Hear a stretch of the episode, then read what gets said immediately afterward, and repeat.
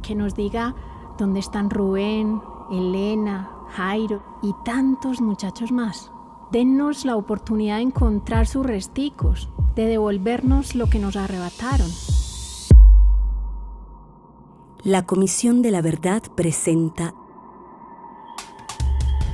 Esa noche el Estado nos abandonó. Y me dijeron que estaba detenido.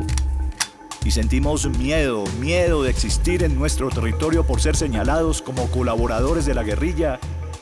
Luz de la Noche, Tiempo de Asumir, un podcast inspirado en encuentros reales entre víctimas y responsables del conflicto colombiano.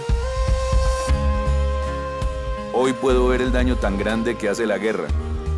Porque fuimos los que dimos la orden. Le pido un perdón de corazón. Disponible en las principales aplicaciones de podcast.